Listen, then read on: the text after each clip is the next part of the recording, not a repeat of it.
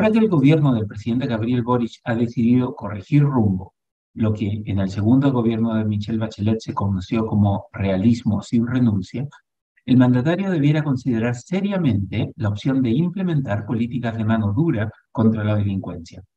Precisamente porque Boric necesita ganar popularidad y convertir esa simpatía que genera su personalidad en apoyo a su gestión presidencial, Boric debiera devenir en un sheriff que combata la delincuencia, el crimen y la vulneración de derechos de millones de chilenos que viven con miedo y que se sienten desprotegidos en una dimensión esencial de sus vidas, la seguridad. Es cierto que a los gobiernos de izquierda les resulta difícil hablar de seguridad. Por flojera intelectual y dogmatismo trasnochado, muchos insisten que pensar que los delincuentes son víctimas, muchos insisten en pensar que los delincuentes son víctimas de una sociedad que los margina. Aunque la propia izquierda denuncia que entre aquellos que gozan de privilegios hay personas que escogen violar la ley y abusar de otros, esa misma izquierda sigue tan paternalista que no puede aceptar que las personas que menos tienen también pueden decidir si quieren vivir respetando la ley o quieren llevar una vida delincuencial.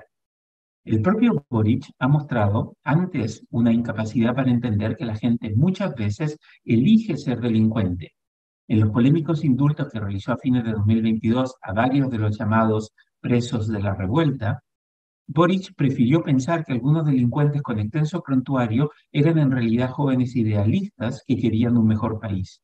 Ahora bien, su propia experiencia personal, que lo hizo verse involucrado cuando era adolescente en un lío judicial por un hurto que realizó en un supermercado de su natal Punta Arenas, debiera llevar a Boric a entender que con cabalidad que la decisión de cometer un delito muchas veces se toma sin tener la necesidad de hacerlo.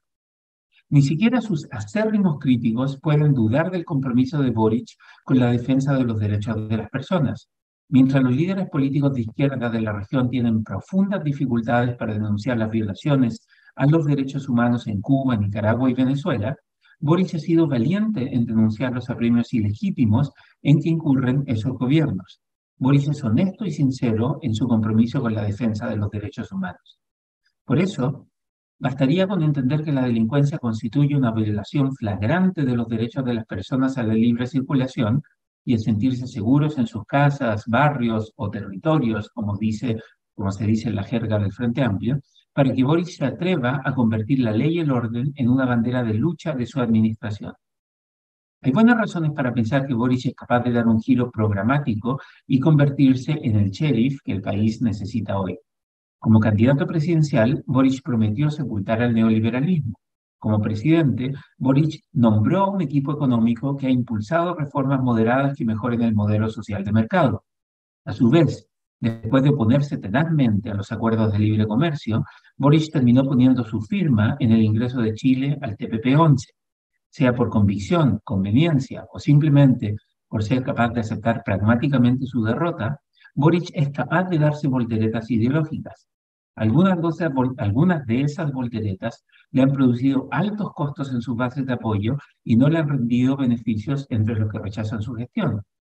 Por eso, la opción de darse una, una nueva voltereta y convertirse en un presidente de ley y orden que encare de frente el creciente flaqueo de la delincuencia resultaría en enormes ganancias y pocos costos para el presidente. Incluso los izquierdistas más militantes sienten también temor por el aumento sostenido en los niveles de delincuencia. Un presidente que imponga la ley y el orden será premiado con aprobación presidencial. Es verdad que algunos izquierdistas dogmáticos pudieran resentir esa nueva transformación de Boric, pero el presidente ha tomado varias decisiones que ya han decepcionado profundamente a sus aliados más de izquierda. Es cosa de escuchar las críticas que cotidianamente hacen Daniel Jadwe o Pamela Giles, dos paladines de izquierda en Chile, al gobierno para comprobar que la izquierda radical, a la que Boris también perteneció, está profundamente decepcionada de lo que ha hecho este gobierno. Es imposible negar que el gobierno está en un momento muy complejo.